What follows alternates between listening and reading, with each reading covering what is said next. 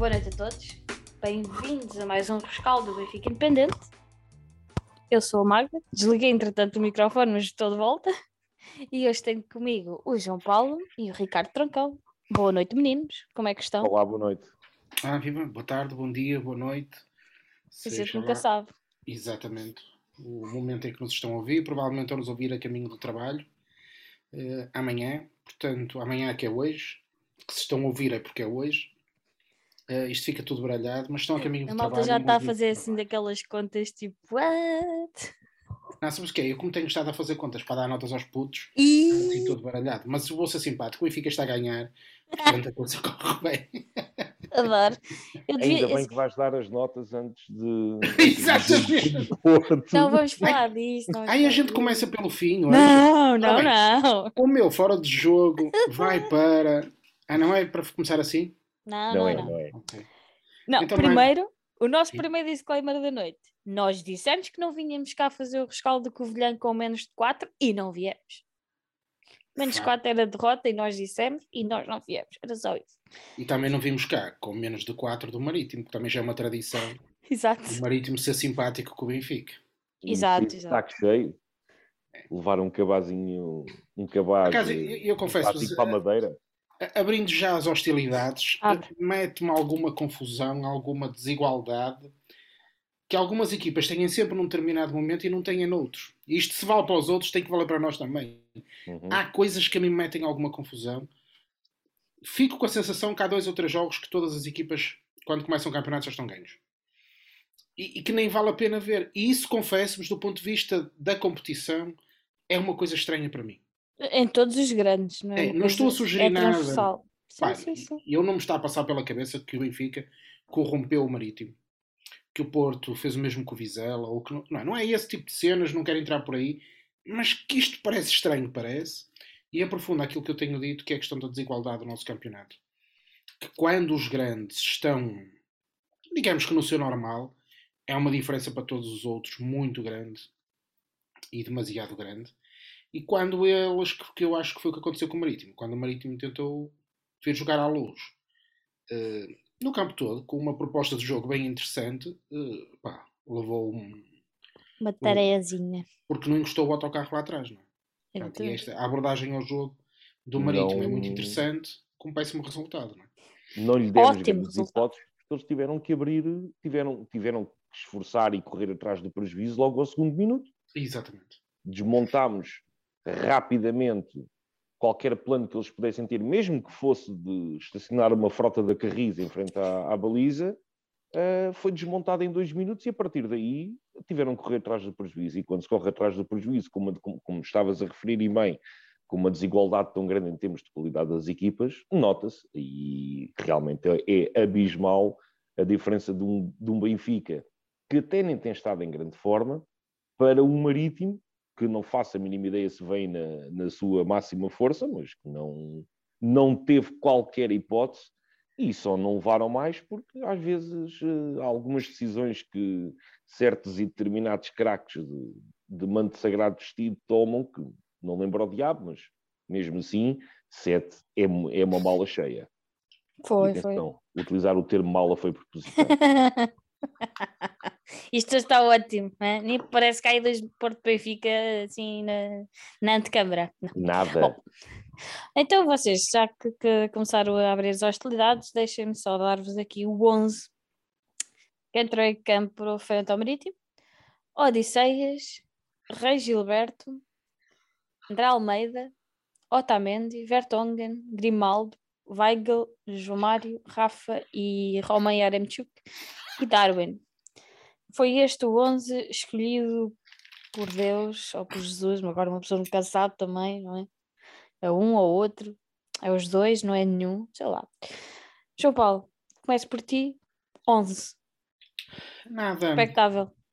expectável. Obviamente, podemos sempre dizer que se fosse ele tinha feito desta maneira, daquela, etc. Mas em função do que tem acontecido, eh, não me surpreendeu. Eh, e repito, na lógica que o nosso treinador tem do que deve ser a equipa do Benfica neste momento, este é o nosso melhor, é o nosso melhor 11.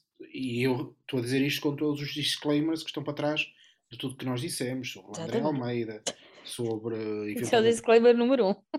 Exatamente. O facto de haver ou não haver um outro médio, etc, etc, etc. Pronto. Tirando, na lógica que o Jesus tem colocado em cima, em cima do relevado, aí este 11, o 11 mais competitivo. E, e, lá está. Como tivemos a sorte do jogo abrir com um gol, ficou tudo um bocadinho mais fácil.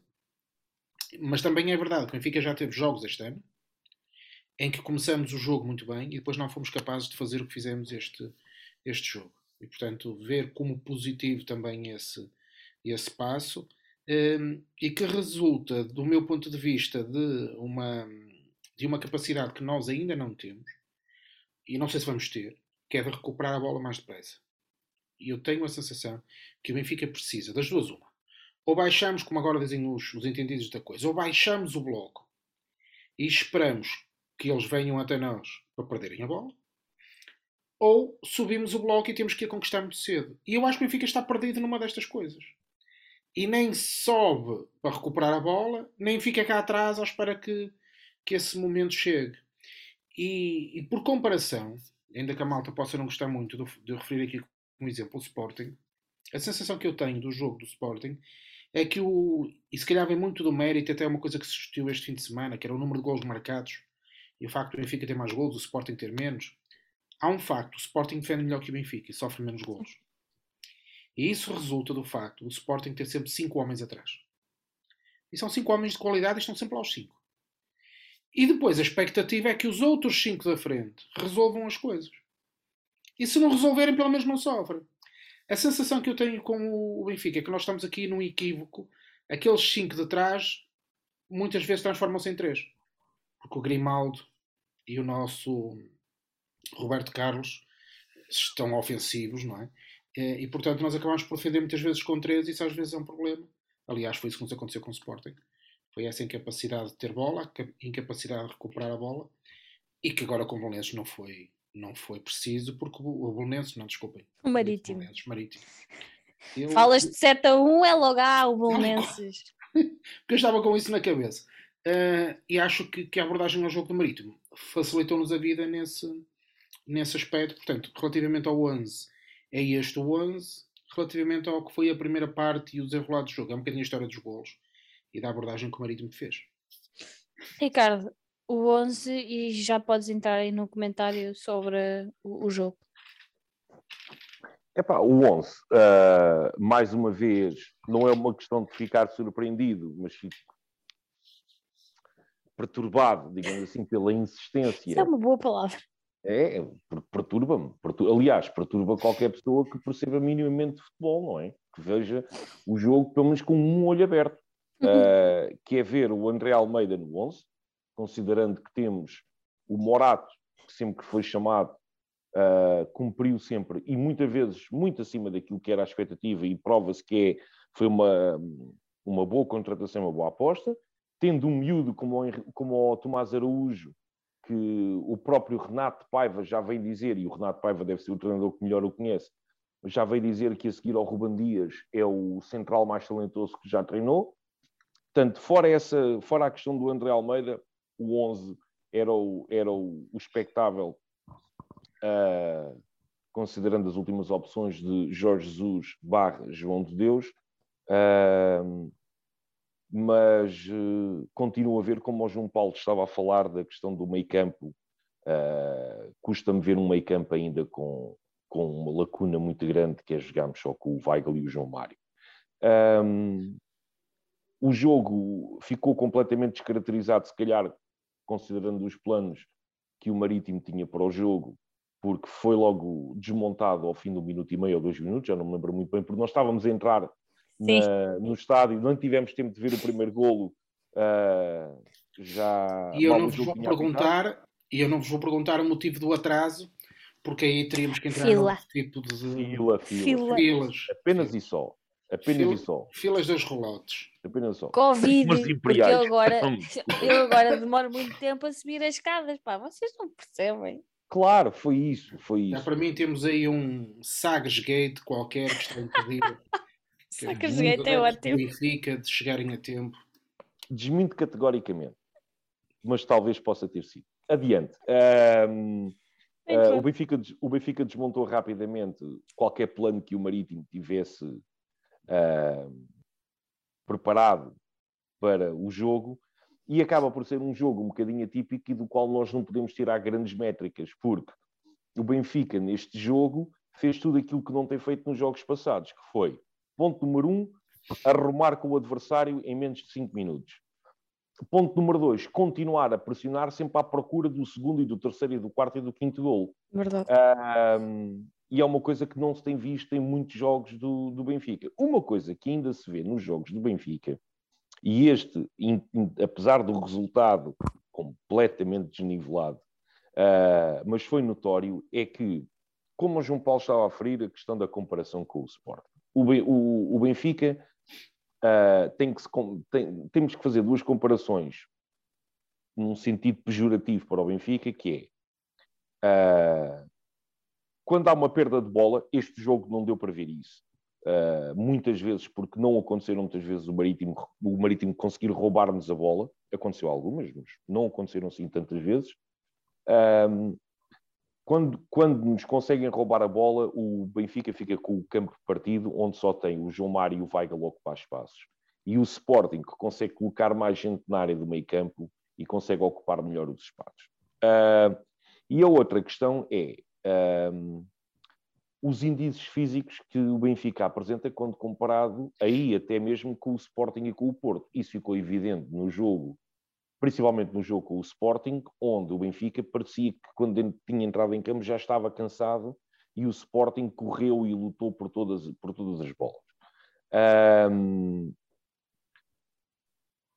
posso dizer que se calhar uh, se, se trabalhássemos a equipa um bocadinho mais na componente física, talvez não precisássemos de estar aqui com, com as expectativas tão baixas nos confrontos com os, com os uh, rivais diretos.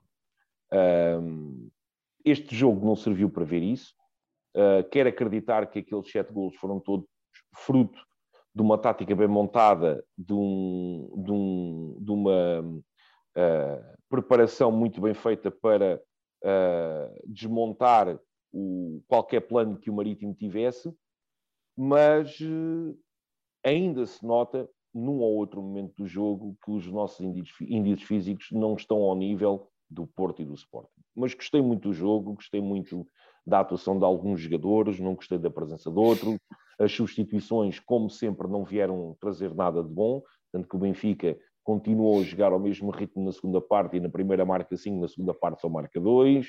Uh, por isso, penso que foi assim. Acabámos a, a primeira parte com 5-0, não foi?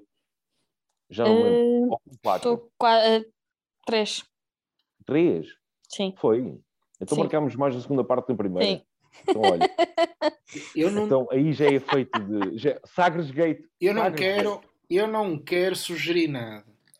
Uh, mas sabes, Paulo, nesta questão da, da, da, abordagem, destacar aqui uma coisa que se estamos a ver o jogo como um todo, uh, mais uma vez o papel do Rafa.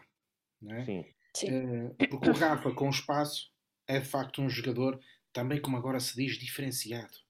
Uhum. Eu gosto destas palavras que a malta mete a falar de futebol, que yeah. não sabe o que é que quer dizer. Exato, Era, faz basculações e coisas Era, assim. e o Rui Pedro Brás que introduziu essa palavra no Exato. Ah, foi. E essa e havia também um gol, uma coisa que eu nunca percebi o que era, que era um gol de antologia. Uhum. Aquele gol de antologia que a gente também não sabia muito bem o que era. Mas em relação ao Rafa, esse elemento eh, positivo, isso também Sim. muitas vezes eu digo que o Jesus tem muitas lacunas. Também se o Rafa está melhor, também tenho que dizer que resulta do trabalho do, do Jesus.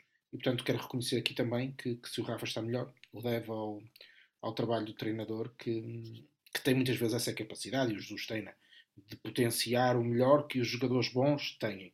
Isso eu acho que o Jorge Jesus consegue fazer algumas vezes, não acerta sempre, mas, mas neste caso acho que, que, está a conseguir. E para mim é o momento do jogo, o momento do jogo não, é o elemento do jogo, porque é ele que faz essa transição, ou seja, é ele que entra o Weigl e o João Mário, é ele que acelera, é ele que leva a bola, é ele que proporciona as situações, é ele que vai buscar aqueles espaços que mais ninguém foi buscar e ele conseguiu lá ir, e portanto, parece-me que o, que o Rafa é também uma parte da, da, da, explicação deste jogo. Nós, sem o Rafa, não teríamos tido o jogo que tivemos, mas ainda bem que ele faz parte do, do nosso plantel, claro. Sim, o Rafa acaba o jogo com quatro assistências e um gol. Ele está presente em cinco gols do Benfica ontem. Por muito um... que está a admitir, é a figura. E quem me conhece. Ricardo é o fã número um do Rafa. Sou o fã número um daquela barba. Um, Custa-me imenso admitir isto, mas é verdade. Foi, ele foi a figura do jogo e uma pessoa, Sim, ontem... um jogador que faz quatro assistências e um golo, tem de ser a figura do jogo, invariavelmente. E, e, e, além de, quando eu digo também a figura, é do ponto de vista da estratégia de jogo, é ele o jogador que faz com que ela funcione. Porque, Exato. Não é? Se ela, se ele não fizesse o que faz, uhum. provavelmente a estratégia de jogo também não, não funcionaria. Eu, no fundo, o que eu quero dizer com isto, quando eu digo do ponto de vista da estratégia, eu continuo a achar que naquilo que eu sei do Jorge Jesus e do que vimos noutros tempos, ele precisava de um trinco, um trinco é antigo. E portanto, sim, sim. ele precisa de alguém que fique ali no meio campo e que vá varrendo aquilo tudo para, para deixar a bola para outros. E esta, para mim, é uma questão que está por explicar. Será que era o Maite esse jogador que ele contava para aquele lugar? Pá, se era, então eu terei que dizer que o Jesus tem lugar no presépio, mas não é no lugar como Jesus. Porque de facto, o Maite nunca podia ser aquilo que ele acha que. A não ser que. Pá, eu também, quando o Matic veio para cá, também não achava nada sobre o Matic, eu não conhecia lá o Matites, eu não conhecia de lado nenhum, como o Ravi Garcia ou, e etc. Não é? Portanto, eu, é, é só esta a única explicação que eu encontro. O Jetson nunca faria aquele lugar e, portanto, quem é que faria, faria, não é? Se isto foi um lapso, eu acho que é decisivo do ponto de vista da estratégia do Benfica. E por isso é que eu tenho dito que o Benfica, não tendo um trinco que nos permita segurar o jogo, o Benfica tem que recuperar a bola muito depressa lá à frente. Quer dizer, portanto, tem que estar permanentemente em cima do adversário a ganhar as bolas todas que for possível naquele momento. E não temos feito sempre isso, não é? Nós uh... falámos dessa situação durante o jogo, uh, por acaso até abordámos o assunto de não haver um trinca antiga, como o Matites, como o Javi Garcia, como o Feiza, até quando o Feiza estava em forma, que uh, marcava a posição, segurava o jogo lá atrás, orientava até, uh, coordenava até as ações das linhas defensivas e, e, e isso nota-se principalmente naquilo que eu estava a referir anteriormente, que é quando há uma perda de bola, o quão partida a equipa fica com um espaço tremendo entre setores. E nós até abordámos isso enquanto estávamos a ver o jogo, falámos isso, e depois mais tarde com, com o pessoal todo, enquanto estávamos a falar um bocadinho do jogo, do pós-jogo, um, e realmente faz falta o Benfica precisa de um, de um, de um trinca antiga, se é que lhe podemos chamar assim. Mas se esse trinca antiga, mesmo sendo uma IT, a escolha que Jesus teve para, para o plantel deste ano, continua a ver o Meite a jogar e a faltar gente no meio campo. Portanto, se calhar não é só uma questão de faltar o jogador, mas também adaptar a tática àquilo que se pretende. Porque mesmo quando ele joga, a equipa fica partida. Os setores estão separados. Portanto, não sei se será bem, bem, bem por aí. Mas que dava jeito de termos um trinco, como por exemplo o Florentino em grande forma, dava, obviamente que dava. Uh, João Paulo, não sei se queres acrescentar mais alguma coisa, eu ia só trazer já, algumas... já avancei para o Man of the Match. Para mim, pelo momento decisivo foi o Rafa, sendo que podia ser o Darwin. Isto só para te dar cabo do alinhamento. Obrigada. Uh, porque senão daqui a pouco vocês depois começam a dizer não consigo ouvir pessoas, entrei tarde no estádio, coisas assim. E eu quero ajudar-te a seguir o, o alinhamento. És o melhor. O melhor em campo, do ponto de vista do jogo, eu acho que foi o Darwin, no sentido de é o jogador que mete a bola lá dentro, não é aquele jogador que está a desbloquear o jogo. Mas para mim, o, o nó, por aquilo que tentei te explicar, quem desata os nós é o Rafa, e por isso o Rafa é para mim o MVP. E, e bem, acho eu já lá vamos. Deixa-me só deixar aqui algumas notas sobre o jogo. Uh, já falei de, das assistências do Rafa e do golo. Também de assinalar os dois golos do Darwin. Volta a fazer uh, um, um bis. Houve quatro golos na segunda parte. Todos os avançados do Benfica marcaram. Darwin, Seferovic, Roma e, Gonçalo, e, Gonçalo Ramos. Agora estava-me a falhar esse. E o Benfica teve 17 remates, 9 enquadrados, 7 golos uma eficácia acima, muito acima da média que nós temos vindo a, a, habituados, 33 ações na área adversária, tivemos apenas um canto, que é engraçado. Um, 83% de eficácia de passe, 59% de posse de bola e 21 faltas cometidas. Deve ter sido o jogo que fizemos mais faltas, foi, foi no jogo de ontem. Então, passando ao alinhamento, vamos só trocar aqui a ordem do MVP com o momento do jogo e Ricardo, o teu MVP. Uh, ah, tanto como eu disse, eu ia, eu ia espantar-te, é o Rafa. Tenho que, tenho que admitir que é o Rafa. Uh, concordo com aquilo que o João Paulo disse relativamente ao Darwin. O Darwin lutou muito, uh, jogou ali mais descaído para o lado esquerdo, também ajudou a recuperar bolas, ajudou a fazer ligações de setores, Outra, outra, outra situação que nós reparámos e que falámos durante o, durante o jogo foi que finalmente ele perdeu aquele medo de rematar e agora arrisca o remate, seja de onde estiver, ou seja, fora da área, dentro da área, mais desquido para um dos cantos, mais na zona frontal. Uh, não tem medo de estar à baliza e é isso que se pretende de um avançado, de um ponta de lança. Pelo contrário, o Yaremchuk continua ali um bocadinho preso, mas também faz a equipa jogar.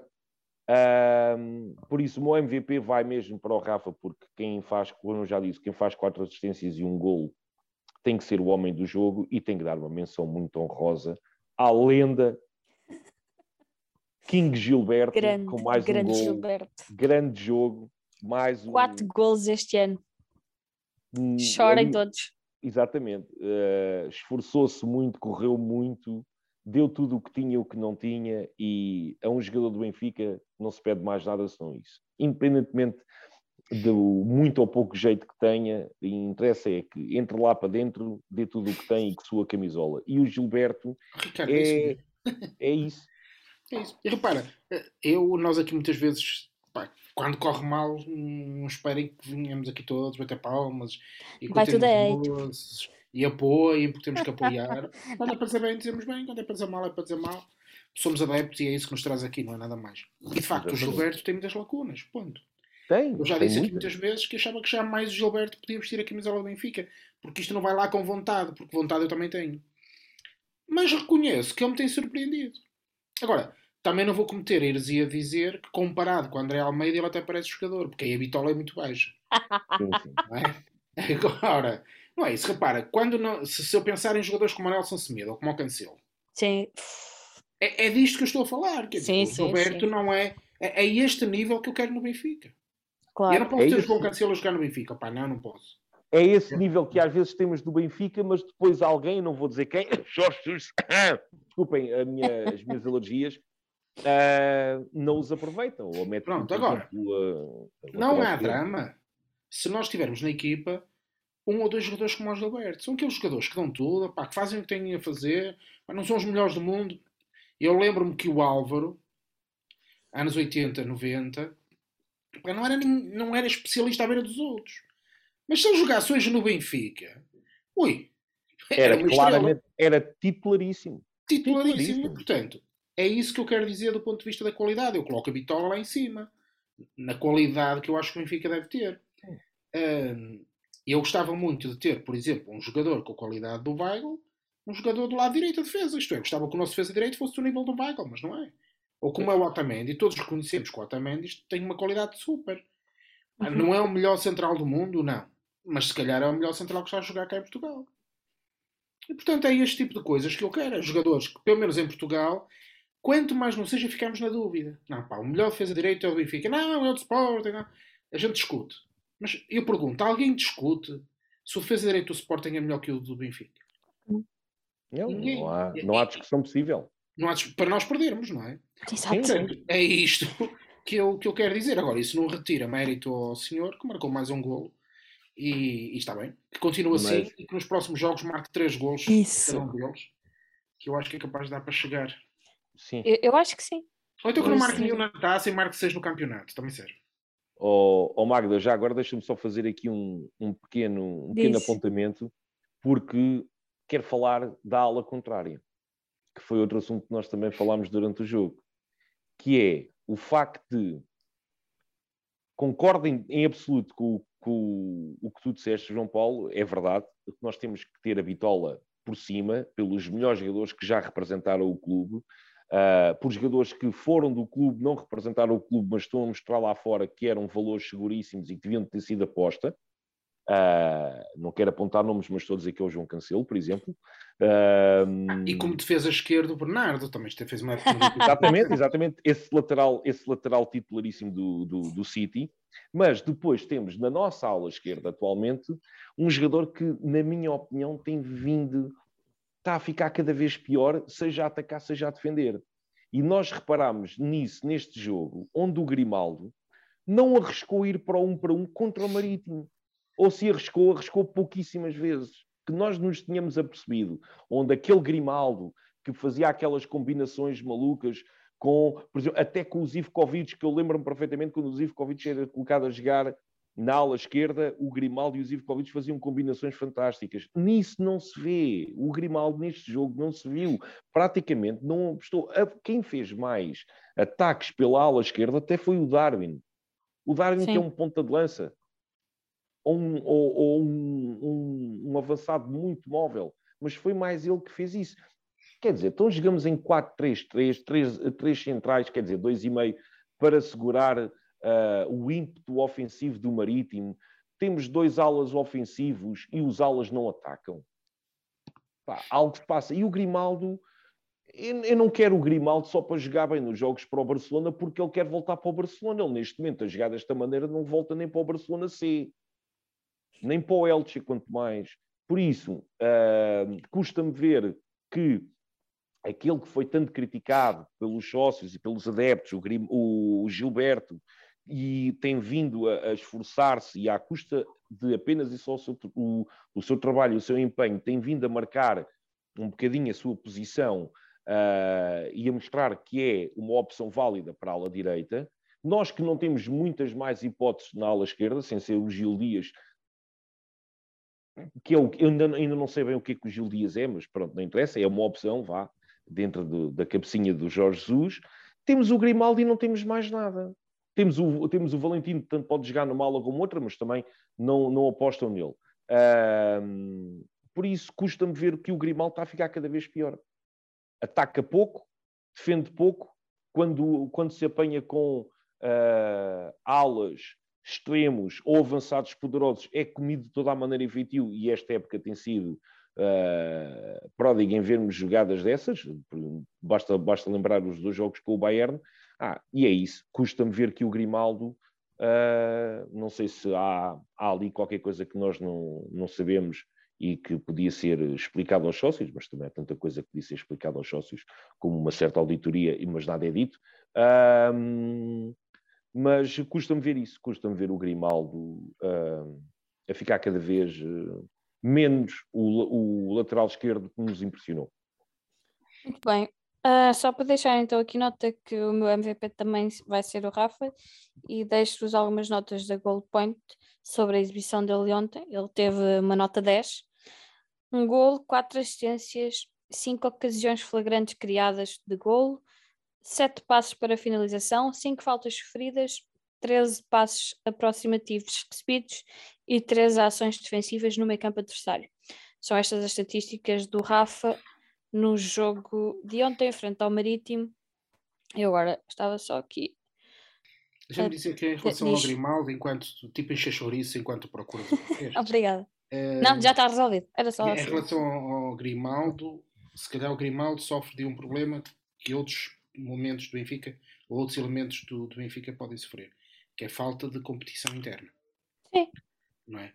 E, portanto, o facto de não haver ninguém que dispute diretamente o lugar faz com que o teu nível de atenção em treino seja um bocadinho menor e quando tu treinas, se calhar, menos bem, também depois a competição não é, não é tão boa. E eu admito que isso que eu também observo no Grimaldo e nós já tínhamos falado aqui do, disso. Possa resultar da falta de competitividade interna, porque o plantel do Benfica é relativamente desequilibrado e de facto falta ali uma, uma alternativa ao, ao Grimaldo, que lá está, é um daqueles jogadores que pode ter nível para jogar no Benfica, desde que a intensidade de, de jogo seja, seja compatível com, com isso. Quando ele não tem intensidade, passa a ser um jogador menos, menos interessante. Não é? Então, Magda, já encontraste o que querias? Não, era só para confirmar que o Rafa tinha feito o jogo todo. Não, não foi substituído. Era só para confirmar isso. Uh, então passamos ao nosso momento do jogo. Eu avanço que o meu momento do jogo é o gol do Rafa. Pá, gostei, é daqueles. É um gol bonito. Apesar dele ele pica a bola e o jogador, o guarda-redes, ainda consegue tocar. Podia ter corrido mal, mas correu bem. É um gol muito bonito. E o meu momento do jogo vai para o gol do Rafa para coroar uh, a sua exibição. Ricardo, começo por ti agora, o teu momento do jogo. Um, tenho dois. Tenho o, gol, o gol do Benfica, o primeiro gol, porque desmonta por completo o Marítimo, e a partir daí uh, uh, o jogo é todo nosso e o Marítimo não sabia para que lado se virar e tornou tudo muito mais fácil, desbloqueou tudo muito mais fácil. Uh, todas as ações ofensivas, todas as poucas ações defensivas que temos que fazer. Foi aquele foi o momento que iniciou tudo. Uh, podia pegar em muitos golos no gol do Yaremchuk, podia pegar no gol do Gilberto, podia pegar numa série de, de, de momentos. Mas há um, há um que me toca particularmente, uh, que é o facto de ver o Paulo Bernardo aquecer três vezes e não entrar em nenhuma. Pronto. Esse é outro momento do jogo que a mim, outro momento pode-se dividir em três partes, porque foram as três vezes que ele foi chamado para aquecer e não entrei em nenhuma. Gostou-me. Gostou-me de ver mais uma vez num jogo até onde ele podia entrar para ganhar confiança, um jogo que estava praticamente resolvido e onde ele certamente iria brilhar, uh, não arriscar no Paulo Bernardo. E não vale a pena estarmos a pensar que, ah, não, não, não quiseram arriscar no Paulo Bernardo porque estão a poupá-lo para o jogo com o Porto. Pois isso sabemos que de certeza que não. Não é de certeza. Portanto, não consigo perceber porque que o Paulo Bernardo foi três vezes a aquecer e não, e não entrou.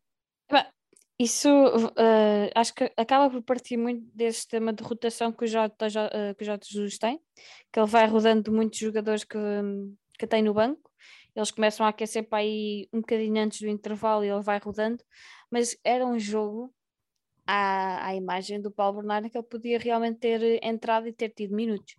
Isso eu concordo absolutamente contigo. Eu sou super fã do Paulo Bernardo, portanto assumo tudo. Era um jogo que ele devia ter tido minutos, sem, é sem o jogador, nenhuma. É o jogador mais das camadas jovens, é o jogador que certamente vai ter o futuro mais brilhante desta geração, desta fornada, chamemos assim, dos jogadores uh, que, está, que estão a sair do Seixal. Uh, podia ser um jogo onde ele poderia ganhar confiança, poderia ter feito lances decisivos, podia ter, ter marcado um golo ou outro, nunca se sabe, mas que, epá, três vezes a aquecer e o rapaz entramos outra vez pelo, pelo rei do Urban e, e outros que tais, epá, não. Bem, Ricardo, vê a coisa pela positiva, estava frio. O facto de ele ter aquecido três vezes não teve o quente, vê a coisa pela positiva. Temos que ter aqui, apoiamos. É importante. Oh, Paulo, eu não reparei, eu não, eu não reparei que estava frio, uh, mas isso são outras coisas. Está sempre a resvalar para outro sítio. Eu sempre. estava mais atento, uma vez que eu estive à distância, eu tinha todos Exato. os indicadores uh, biométricos ah, dos pronto. atletas e alguns indicadores biométricos dos adeptos. E, portanto, foi possível verificar que a temperatura não era igual para todos. E nesse sentido, o Jorge Jesus tentou ir bem equiparar a temperatura do, do Paulo Bernardo à dos adeptos que tinham chegado atrasados.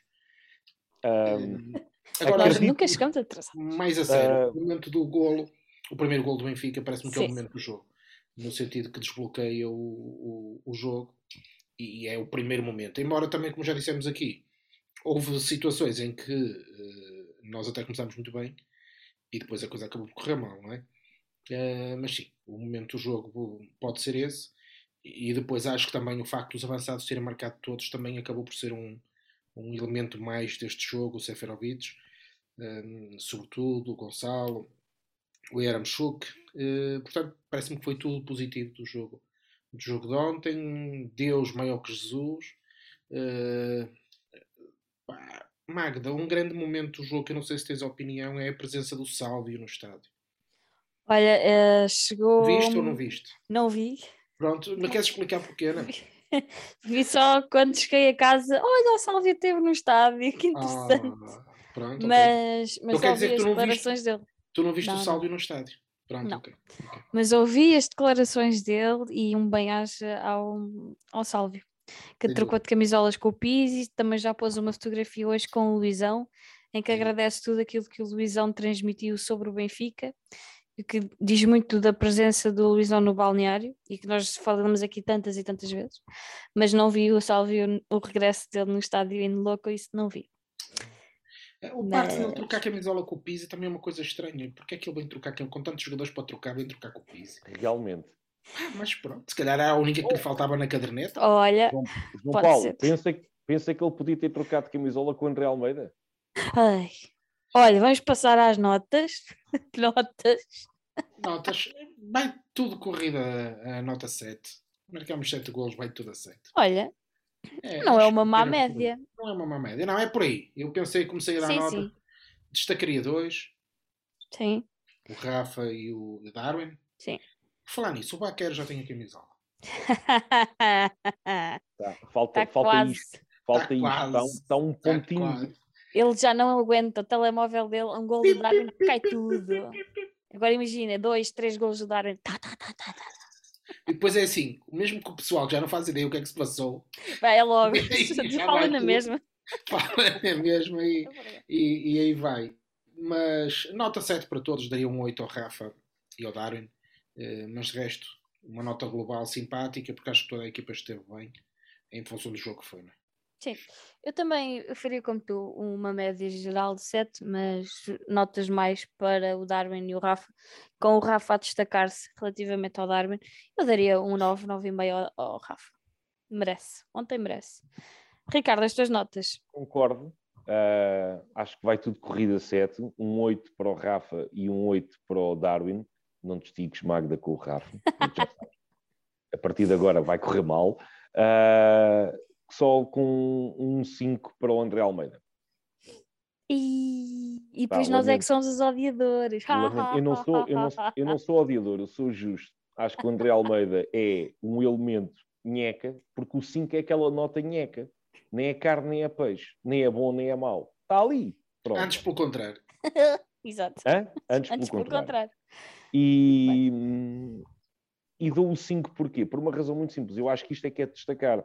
Porque o jogador mais nheca do 11 do Benfica é o que enverga a abraçadeira de capitão. E quando isso acontece, Ó ó, Ricardo, por falar nisso, eu sonhei, e eu confesso que, que o jogo O o teve a, a, a abraçadeira. como o jogo Não- com não eu andei ali uns momentos, apesar de eu não fumar, sim, andei ali uns momentos que eu estava tipo a levitar. Entre o Certo. dormir e o acordar, estava ali. Eu certo. sonhei que o Tarab aconteceu mesmo. Não. Eu também, falámos também sobre isso. Verdade. Nenhum, Eu estava na eu- bancada e só. O, Tarap tem abraçadeira porquê? Porquê? não, consigo, não consigo entender como Então é que. não o foi um sonho mau, aconteceu. Foi um- não, não foi um sonho mau, aconteceu mesmo. Não Portanto- foi álcool, não foi drogas, não foi nada. O Tarab usou a abraçadeira, o André Almeida usa a abraçadeira. Contínuo. Ah, Isto está a correr bem. Está a correr bem. Vamos ganhar A no Porto. A basicamente é identidade está toda lá. A identidade da Benfica está toda lá. Temos que ser coerentes, eles são. Sim, sim. Não há nada a apontar. Nada, nada, nada. Olha, arbitragem. Ontem tivemos António Nobre Uhum. eh, como, Não foi o como árbitro. Veríssimo. Não, não, o Veríssimo é agora para o o jogo grande. Ah, o Veríssimo Ah, o ah, ah. Querias Foi mais para- nada. Foi só para ver. Querias mais nada. António Nobre, mas diz que o António Nobre também é um protegido de pessoas influentes. Quem não? Na arbitragem Espanto. portuguesa, Que quem não? espanto. Ah, o que é que vocês têm a dizer? Não tenho grandes comentários a dizer. O jogo também não deu para, para se notar pelo árbitro, nem VAR. Se ele tinha, se ele tinha algum plano, se ele tinha algum plano para pôr em por prática, terra logo. caiu por terra ao segundo minuto e a partir daí foi sempre a descair.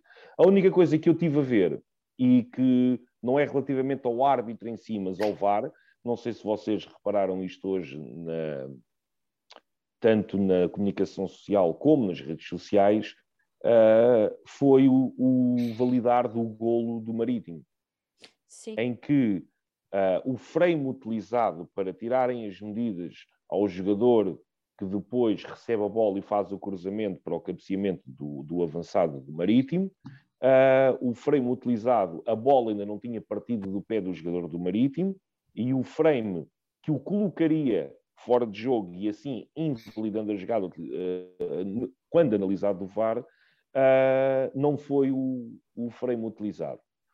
E isto mostra muito, e já houve alguém até fazer umas, umas medidas muito engraçadas, utilizando as leis da física e por aí fora. O, Paulo, o João Paulo pode ajudar na parte da matemática com isto, com o cálculo do uh, quantos metros pode percorrer um jogador na questão do frame, para a frente e para trás, e não sei o quê, não sei o quê. Mas pronto. Portanto, o que eu digo é o que é o seguinte, mais uma vez, não é por aquele golo, apesar de eu gostar mais do 7-0 do que do 7-1, e eu quando ouço falar em 7-1 há sempre um resultado Fomos campeões.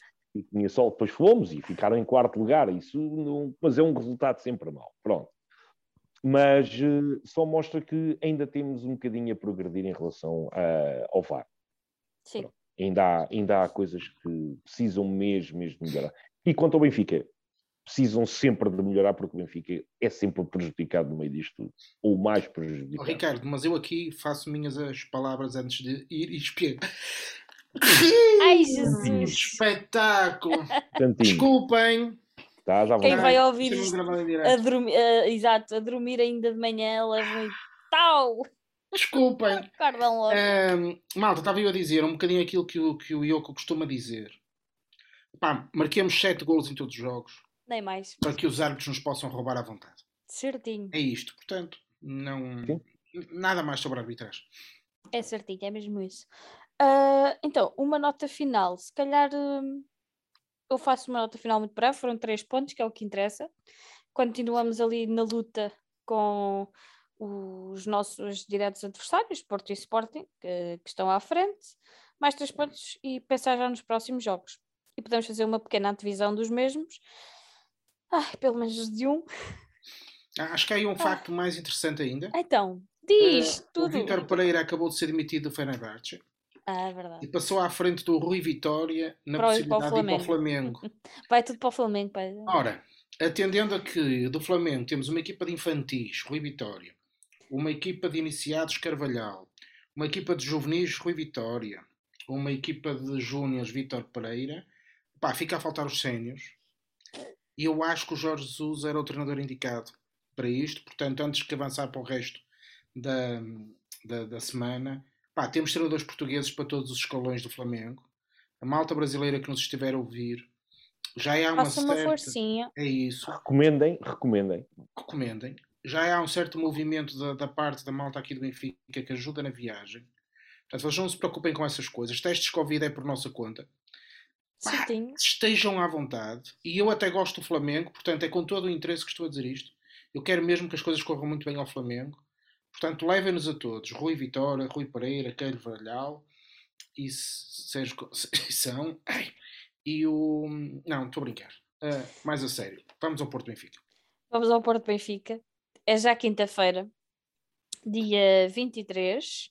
Não sabemos se vamos ter adeptos ou não, não é? Que isto agora com a pandemia já, já não se uhum. sabe se, se eles vão poder estar presentes. Jogo para a taça. É o primeiro de dois clássicos no espaço de uma semana, antes do Natal e antes da passagem de ano, que é para aquele timing espetacular. Uh, João Paulo, já vou a ti porque estás aí mais perto dele, sofre mais. Ricardo, o que é que nós vamos esperar destes dois jogos com, com o Porto?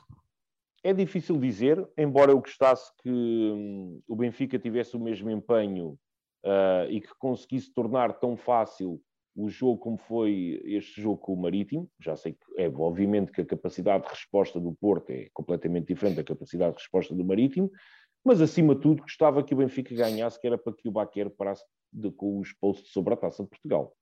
Por isso, fora é isso... só por causa disso, não é? Só por causa disso, mais nada. Acho que o Baquero merece ter um bocadinho de paz e descanso e não ficar tão preocupado com, com o número de anos que ficámos sem ganhar a Taça de Portugal. Agora, falando muito a sério. É difícil dizer o que é que podemos esperar. Eu gostava, gostava que o Benfica tivesse o mesmo empenho, a mesma raça que uh, sempre caracterizou o Benfica e neste momento estou a vê-lo é noutros clubes. Uh, por isso, Espero que entremos com vontade de ganhar, com uma atitude competitiva, uh, que deem tudo, que suem camisola, que deem muito trabalho à equipa do Porto. Pá, e se não ganharmos, que seja por, ah, um azar que uma bola não entra ou uma coisa qualquer, que nunca seja por falta de empenho ou falta de preparação para o jogo. É só isso. João Paulo, jogo para a taça super importante. O nosso histórico com o Porto na taça de Portugal até é favorável, pelo menos em taças de Portugal, em finais, só perdemos uma. Uh, vai ser um jogo, um, um Porto Benfica, como já estamos todos à espera do clássico Porto Benfica, apitado por uh, Veríssimo, coadjuvado no VAR com Luís Godinho, tem tudo para correr bem. Bom, um, o jogo do, do Benfica no, no, Dragão, historicamente, e quando eu digo historicamente é os últimos 30 ou 40 anos, são maus. Ponto. O Benfica não faz coisas boas no, normalmente no, no estado do Dragão. E quando nós conseguimos apontar a dedo os jogos em que fez bem é porque alguma coisa corre mal. Devia ser. Eu, por exemplo, tenho muita dificuldade em apontar quando é que nos corre bem em Albalade, porque corre muitas vezes bem. Exatamente. No Dragão, todos nos lembramos do César Brito, do João Félix, do Lima. Porquê? Do Nuno Gomes. Não é? Porque é pontual. E, portanto, o normal será uh, nós uh, termos maus resultados no, no Dragão. Também acho que aquilo que muitas vezes aqui temos falado, a intensidade da equipa do Porto é muito diferente da nossa. Verdade. Mas não acho que a qualidade da equipa do Porto seja superior à nossa. Também concordo. E, portanto, falta saber o que é que vai acontecer. Porque quando o Benfica, por exemplo, ano passado, conseguiu equiparar no jogo no Dragão a intensidade, nós somos muito melhores que o Porto. Mas não falta-nos intensidade. E eu não sei o que é que vai acontecer. Quer dizer, não faço a mínima ideia. Eu sei o que desejava que acontecesse, não é? Mas o que vai acontecer, não sei. Ficarei surpreendido se não perdermos. E acharei normal tudo que seja uma derrota do Benfica no contexto que temos neste momento. E estou a dizer isto, obviamente, não da parte emocional, porque na parte emocional eu quero sempre que o Benfica ganhe em todas as circunstâncias, mas não é isso que tem acontecido. E, e curiosamente, há aqui uma questão que tem a ver com comunicação. E reparem, vamos olhar para o que é hoje a posição do Porto e do Benfica nesta época. Temos ambos um treinador que vem do ano passado, que não ganhou. Temos ambos uh, uma posição, estão um bocadinho melhor no campeonato, mas ainda não está nada decidido. Estão fora da taça da Liga e da Liga dos Campeões. E a pressão é toda sobre o Benfica. E, e isto é, do meu ponto de vista, erro de comunicação do Benfica. Quer dizer, o, Benfica não pode deixar, enquanto instituição, que a comunicação se faça assim. Porquê? Porque depois todos nós, quer a gente queira, quer não, acaba por pensar nisso. E depois os próprios adeptos do Porto, e a equipa do Porto, e, e o plantel do Porto, sentem-se que estão por cima. Quando, em bom rigor, se olharmos para a época, até nem estão. Tal e qual. Nós não vimos pressão nenhuma, zero, da comunicação social sobre o Sérgio Conceição pela eliminação da Liga dos Campeões. E se o grupo deles era complicado, não era mais complicado que o nosso. E nós conseguimos passar. Mas é curioso que a pressão estava toda do lado do Jesus, não vai conseguir. Quer dizer, nós vamos com o Bayern, com o Barcelona, e nós é que tínhamos a obrigação de passar, não é? E é curioso que, que esta forma de comunicar, que o Benfica é muito frágil há muitos anos, leva lições 10 a 0 em relação ao Porto. É? Eh, e desse ponto de vista, eu sinto que o Porto chega mais forte ao dia de, é quinta-feira. Sim. Sem eu ter razões objetivas, muito objetivas, pode dizer, não é? O que é que o Porto fez de muito melhor este ano que o Benfica? Não é fácil de dizer o que é. Uh, mas o que é verdade é que chega. O que é que eu acho que vai acontecer no jogo de quinta-feira? É que ele é decisivo para o resto da época. E portanto, eu gostava muito que o Benfica ganhasse aqui para a taça, mas se eu pudesse escolher só um, eu prefiro ganhar para o campeonato. Tenho, peço desculpa ao Baqueiro pelos postos, mas é que ganhar no Coitado Dragão. Do rapaz, coitado do rapaz, pá. Mas ganhar no Dragão para o campeonato é manter-nos na luta pelo título. Óbvio. Perder no Dragão significa recuperas logo 7 mais 7. 7 do Porto e 7 do Sporting. Yep. E recuperar 7 pontos a duas equipas uh, é muito complicado. É muito e, complicado. portanto, se eu tivesse, não é? Só que eu também acho que o segundo vai ser muito dependente do que acontecer no primeiro. E portanto, de facto, se calhar temos um jogo importantíssimo na quinta-feira e não era suposto ser tão decisivo neste momento, mas é. É Verdade. talvez o jogo da época. Mas será que é por causa disto? Será que é por causa disto que, ah, se calhar vou dizer alguma, alguma barbaridade ou não, sei. Lá, será que é tu por causa podes. disto que sempre, ouvi dizer desde que era miúdo que o Benfica joga sempre para ganhar em qualquer jogo, para qualquer uh, uh, competição. Se calhar é por causa disto. A mim não me interessa. Obviamente, oh João Paulo, eu concordo plenamente contigo que é um jogo que vai ser decisivo, principalmente porque se nós ganharmos, colocamos logo o Porto em sentido no jogo para o campeonato. Ponto. Verdade. Pronto. Depois também temos, já, desculpem só este pequeno interregno, mas também eu, eu, sim, sim, sim, eu, eu, vou tentar ser muito rápido. Uh, também concordo com a parte da comunicação social, mas isto é assim, já é assim há quantos anos? Há quantos anos é que andamos nisto? Eu não vejo o Benfica uh, a melhorar, por muitos, por muitos profissionais que tragam, uns mais envolvidos com o Benfica, outros mais envolvidos com outros clubes, outros completamente neutros, não interessa. A comunicação do Benfica é mansa. Não há outra palavra para descrever. É mansa. Qualquer outro clube que tenha uh, ligações diretas, como por exemplo o Record ao Sporting, o El Ruguete ao, ao Porto, uh, e fora as, o terrorismo comunicacional feito pelos blogs diretos de apoio a esses clubes, não, temos como, não temos como os conseguir vencer, mas podemos conseguir vencê-los em campo. Agora, volta atrás àquilo que eu já tinha dito, que é há uma diferença clara do Benfica em termos de intensidade comparativamente com o Sporting, comparativamente com o Porto. Principalmente porque com o Sporting, desde que foi para lá o Ruben Amorim, eles correm, correm, correm de uma forma que aquilo parece que não acabam as baterias. O Porto, se o Porto já só de si corre muito contra o Benfica, é como se a vida deles estivesse dependendo disso e conhecendo o exército privado de Dom Pinto, provavelmente a vida deles depende mesmo disso. Um, portanto, o Benfica tem de uma vez por todas começar o seu trabalho é, como tu há bocadinho disseste, João Paulo, relativamente à questão de se marcarmos sete em todos os jogos, facilitamos a vida a nós e dificultamos a vida aos árbitros com todos os planos que possam ter. Tem que ser assim para todos os jogos. E se nós começarmos por ganhar os jogos dentro de campo contra qualquer artimanha que possa estar preparada para nós, sejam com notícias a tentar dividir os benfiquistas, com uh, árbitro X ou árbitro Y que foi nomeado e começa logo, ah, pois este árbitro em 1840, a mãe dele teve a beber café com um sobrinho do Filipe Vieira. Epá, vamos parar com isto, é, temos é que ganhar dentro de campo. E começando já, na quinta-feira, dando uma tarefa ao Porto, pomos-nos logo sentido, logo em sentido para, o, para o jogo de, do, do campeonato. E o Sporting, que consequentemente também treme. O Sporting, ao ver o Benfica aplicar-se desta forma, consequentemente também treme, independentemente de ter conseguido a vitória para o campeonato na primeira volta.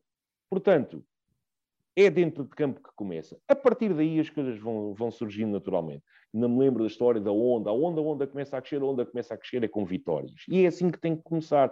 Agora, se é algo, também sou, também admito que se é algo que nós estamos à espera, não, não é algo que eu estou à espera uh, porque não tem sido o hábito. Mas tem de ser assim, o pensamento tem de ser este. E os jogadores têm de encarar as coisas desta forma. Pronto, desculpem, era só isto. Era só isto. Não, me falaste muito bem, porque é mesmo isso. Um, nós, nós, ou seja, o Benfica FM há relativamente pouco tempo reviu a época 90-91 da questão do César Brito, acho que foi 90-91. Uh, ah, eu desconhecia que o Benfica tinha jogado dias antes no Porto para a taça. O Benfica acabou por ser eliminado da taça, mas depois o César Brito sacou aquele 2-0 naquele jogo épico. Portanto, já não é a primeira vez que acontece, dois clássicos seguidos, e eu espero sinceramente que o Benfica entre a Benfica para ser campeão e para ganhar os, os dois jogos com aquela mentalidade à Benfica, como entrou o ano passado. O ano passado nós todos dissemos aqui que o Benfica de facto entrou no Dragão, como não entrava há muito tempo, olhar olhos nos olhos, sem medo, e eles sentiram isso. Portanto, quinta-feira e na outra quinta-feira é entrar olhos nos olhos, porque eles não são inferiores a nós. Uh, eles são inferiores a nós, aliás, não são melhores que nós. Pá, e é para ganhar, tem que ser para ganhar. Claro que é a parte mais emocional a falar. Racionalmente, nós já sabemos que pronto, temos de ter um discurso mais comedido, mas a parte emocional tem que ser assim. E se é pela parte emocional que os jogadores se motivam e querem ir para cima deles, é para que seja, e vão. E nós vamos estar ao lado deles, qualquer que seja o resultado, mas claro que muito melhor caminhar com vitórias. Não, repara, oh, oh Marta, quando do outro lado temos jogadores tipo Zaidus e Manafaz, Ora, não é mais. eu tenho que acreditar, não há outra maneira. Não é? e, e mesmo, por exemplo, quando nós vemos, e, e, muito bem, porque se eu valorizo isso no Benfica, tenho que valorizar também isso no Sporting e no Porto, a aposta nos jovens, nos miúdos que vêm da, das canteiras, acho isso muito bom. O que é verdade é que os nossos miúdos papam os gajos do Sporting do Porto há anos seguidos nas camadas. Verdade, verdade. Uns atrás dos outros, sempre limpinho. Tal e qual. Fora um ou outro percalço, tem sido costume. Sim, sim. Exatamente. Quando o Lage veio ao Dragão e viemos, entramos em campo com aqueles miúdos todos, eu na altura dizia uma coisa que não sei se tinha fundo de verdade, depois não se voltou a provar, não é? Que é, estes miúdos, os Rubens desta vida, estão habituados a ganhar ao Porto, quer dizer, eles passaram a vida toda a ganhar ao Porto. E, portanto, vir ao Porto e ganhar no Porto, para eles é uma coisa normal. E não tinham aquele receio clássico, e vão perdoar a redundância, o receio clássico de perder o clássico. É aquela coisa de jogar no Porto, o Porto, o Porto. Porque para eles era normal ganhar. O que é verdade é que não é isso que temos neste momento. Agora, se me perguntam, os jogadores como o Otamendi, como o Vertogen, vão se sentir preocupados, ou o João Mário ou o Weigl, preocupados por jogar no Dragão? Não. Bola. Bola, não é? Agora, o que eu espero é que o jogo do lado do Benfica seja um jogo de atitude, porque se nós igualarmos a atitude, estamos mais perto de lhes ganhar. Agora, se nós baixarmos um bocadinho a atitude, o Porto ganha-nos. Porquê? Porque na dúvida será para o Porto, na raça será para o Porto, na bola dividida será para o Porto, e desse ponto de vista o Porto tem, porque isso não tenham dúvidas nenhumas. Para eles é sempre um jogo de vida ou de morte. Sempre. E vocês vejam que são as entrevistas que se repetem ano após ano, os jogadores que, que passaram pelo Porto, jogadores anónimos, jogadores mais importantes, jogadores menos importantes, jogadores que foram campeões da Europa, ganharam taças UEFA, a única coisa que eles referem é aos jogos com o Benfica. Uhum. Isso é explícito por toda a gente. Eu, por exemplo, ontem tive cá o Sálvio, que tu não viste no, no estádio, mas o Sálvio não se refere a nada dos outros clubes. O, o Sálvio refere-se ao carinho que teve, à forma como foi tratado, o quanto gostou do Benfica. O, o Manica, que há tempos falou também da, da Dinamarca, sobre o amor que tinha ao Benfica, etc, etc, etc. Vocês ouvem os jogadores que passaram pelo Porto a falar e todos, sem exceção, referem os jogos com o Benfica como momentos marcantes. Oh. Porque são marcantes, não há dúvidas em relação a isso. E nós nunca os conseguimos igualar nessa. Porque não é possível, quer dizer, nós não vemos o Porto da mesma maneira que eles nos veem a nós e ainda bem que assim é. Porque senão então eu se calhar era portista e não era, e não era benfiquista, né? por alguma coisa sou de um clube que é diferente do, do Porto. Mas isto para dizer que se nós formos iguais na parte do cerrar os dentes e vamos a eles, estamos mais perto de ganhar. Se não formos, provavelmente vamos, vamos perder, embora eu acho, e fica aqui este disclaimer, que vamos ganhar 2-0. Palpite, Magda. Ma a, a, a, malta não bem, mas eu fiquei assim, 2-0. Ah, isto agora vai correr bem. Para o Dois jogo da taça? do Darwin. Para o jogo da taça? Para o jogo da taça, 2-0. Um 3. Ah, tu queres, tu queres é ver o Baquera tremer. Tu, não, tu queres é ver o Baquera tremer. Vocês já viram Um o que era 3. o Baquer entrar no Jamor com a camisola do Darwin. Ah. do Darwin e atrás Darwin? Lindo, lindo, lindo, seria lindo. Lindo. Aliás, estava capaz, estava capaz, e fica aqui o rap. Comprar uma capaz de- também. não, estou capaz Ah, de ir à pronto. Alemanha para ir ao jogo só para, só, só para ver isso. Vocês já estão a imaginar ali a entrada no Jamor, a entrada pela maratona e assim tudo vê-se uma luz e vê-se o Baqueiro a caminhar com a estrela de cinema. Está tá perfeito. Oh, Magda, essa foi bonita, o Chariots of Fire do, Van, É, do Vangelis foi? a tocar de fundo. É Exatamente. lindo, Temos que lindo, evitar a lindo, coisa depois, vai ser épico. Ah, está feito. É um momento Portanto, épico. 3 1 2-0, 3-1, Ricardo, e tu? Ah, eu, digo, eu digo, sim, eu digo um 2-0. Eu digo dois golos de diferença, independentemente de qual é que seja o resultado final, mas no mínimo 2-0, Aceito. 3-1, 4-2. Estamos de acordo, vamos a isso. Mas vai ser, mas acho que vai ser um jogo renhido, acho que vai ser um jogo aguerrido. Espero, principalmente, que quem tenha mais garra seja o Benfica do que o Porto. Ah, e, e, acima de tudo, seja um bom espetáculo de futebol para acabar com, com de vez com as dúvidas de quem é que é, para já de quem é que é o melhor e também para acabarmos com uma, uma onda muito negativa dos jogos com muitas decisões dúbias e violência e muita confusão e muita trica. Não, quero um jogo aguerrido, mas quero um jogo justo e no final o Benfica ganha. Muito bem. Uh, fora de jogo, eu vou avançar porque o meu fora de jogo já é assim, uma repetição de, que já trouxe aqui e é muito na onda daquilo que vocês estavam a falar há pouco de, de jornalismo que se passa em Portugal.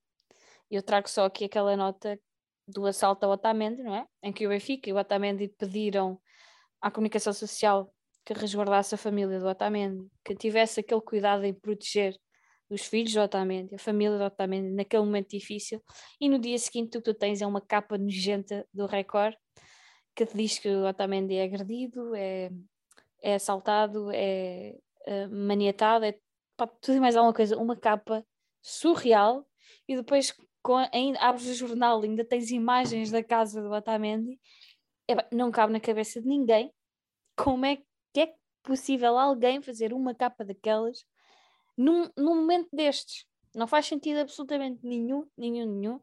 E a minha, o meu fora de jogo vai para, um, para o jornalismo em Portugal, que é realmente, é pá, está na lama. Está muito na lama.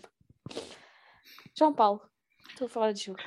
Olha, hum, começo por aí. Em relação à questão do jornalismo, eh, eu há uns anos que digo, estamos numa sociedade de consumo, uma sociedade capitalista, em que nós somos clientes.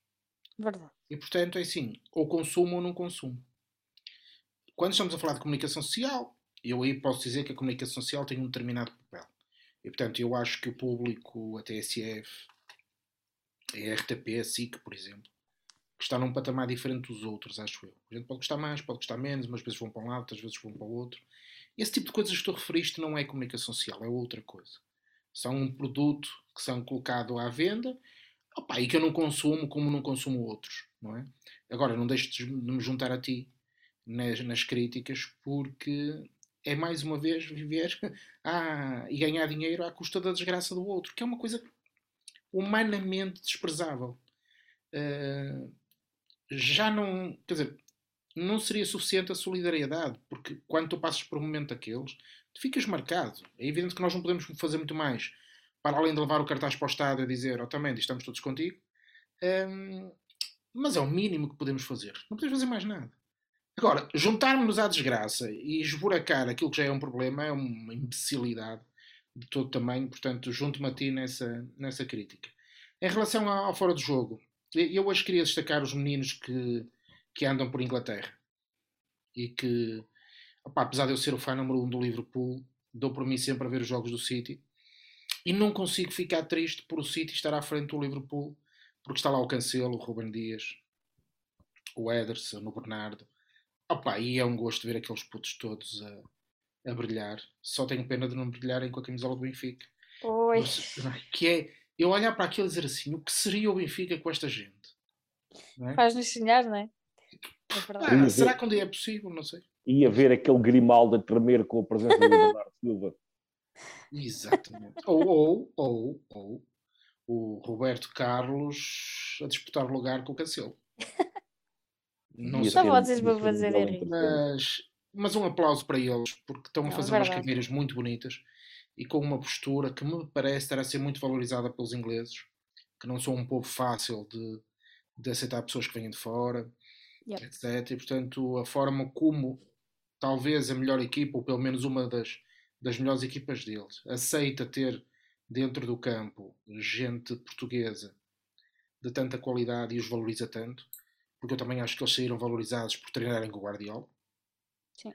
É evidente que se eles tivessem tido o azar de parar às mãos de um treinador tipo aquele do Atlético de Madrid, que eu não me lembro agora o nome, Sim, é, a coisa podia correr mal, não é? Que esse gajo é tipo o Pacheco de Madrid. A sério, ele já foi campeão, já foi umas finais e tal, mas o homem percebe muito pouco daquilo. E, e o João Félix teve azar. Teve azar no clube que escolheu. Não sei se o Benfica tem ou não responsabilidades nisso, mas pronto, não interessa. Valorizar pela positiva o trabalho dos nossos meninos em Inglaterra, que tem sido brilhante. Olha, e muito bom, muito bom ponto que trouxeste aqui. Muito Ricardo. bom. Uh, só um pequeno reparo, estamos a esquecer. Eu, eu, a mim custa-me sempre apoiar uma equipa de azul. Seja ela qual for e seja em que campeonato for. Não consigo. Não há nenhuma equipa de azul, se vocês forem pensar bem, que seja uma equipa capaz de ser valorizada. Mas o, o City é um azul bebê. Não interessa, é azul e não foge à regra. Uh, e olha que eu sou do tempo em que o Val Azevedo dizia que Benfica tinha um azul, que era um azul à Benfica. Sempre uma coisa. Isto começou tão até bem. Me deu, até me deu aqui um refluxo gástrico. Adiante. Isso é da Sagres Gate. É de, não pode ser, já passou, essa já passou. Uh, estamos a esquecer de um jogador que também foi, pode-se dizer, formado nas escolas do Benfica, é um dos nossos mimos e é um dos melhores guarda-redes do mundo, que é o Ederson, e que está nesse Manchester City, nesse grande Manchester City, e que não, também não pode ser desprezado. Portanto, Sim. Ruben Dias, João Cancelo, Bernardo Silva e o Ederson. É o quarteto uh, Pronto.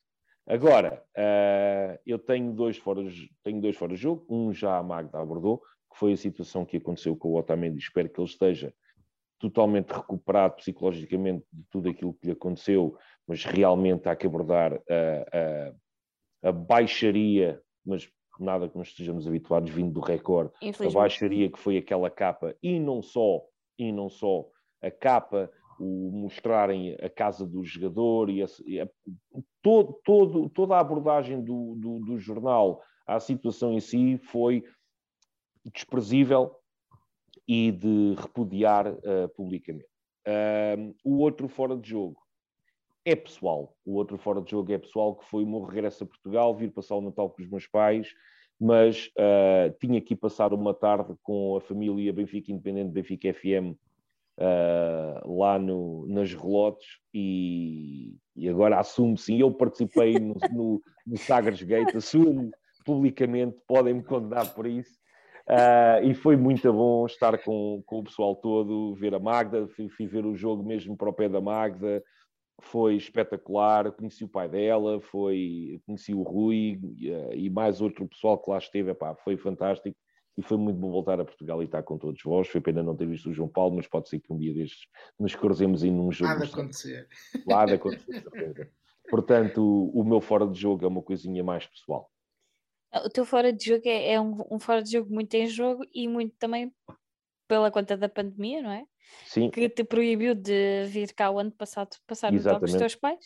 Exatamente. Este ano já tiveste alguma a bebezinha, mas exatamente, é importante realçar que as coisas podem mudar de um momento para o outro e nós precisamos claro. manter todos os cuidados. E como o João Paulo aqui trouxe tantas vezes, vacinem-se, tenham cuidado, usem máscara, protejam-se. Que... Façam testes constantemente. Exatamente. Uh, pá, nunca. Uh, como é que é? Cautela, uh, cautela e caldos de galinha são. Qual é que é o ditado? É, é isso, assim, é isso. Cautela e caldos de galinha nunca fizeram mal a ninguém. Nunca é fizeram isso. mal a ninguém. É e isso. acho que numa, numa situação pandémica, a dobrar as cautelas, não os caldos de galinha, não fica mal a ninguém. Ah, repara, é oh, Ricardo, eu, um, um, dos motivos que me fez ter algumas dúvidas sobre a hora que eu chegava aqui foi precisamente porque fui fazer um teste de Covid porque uhum. andava meio engripado, não foi por nenhuma razão de, de, de, convívios, porque eu tive o cuidado nesta altura, pá, tentar fugir a quase todos os jantares que consegui.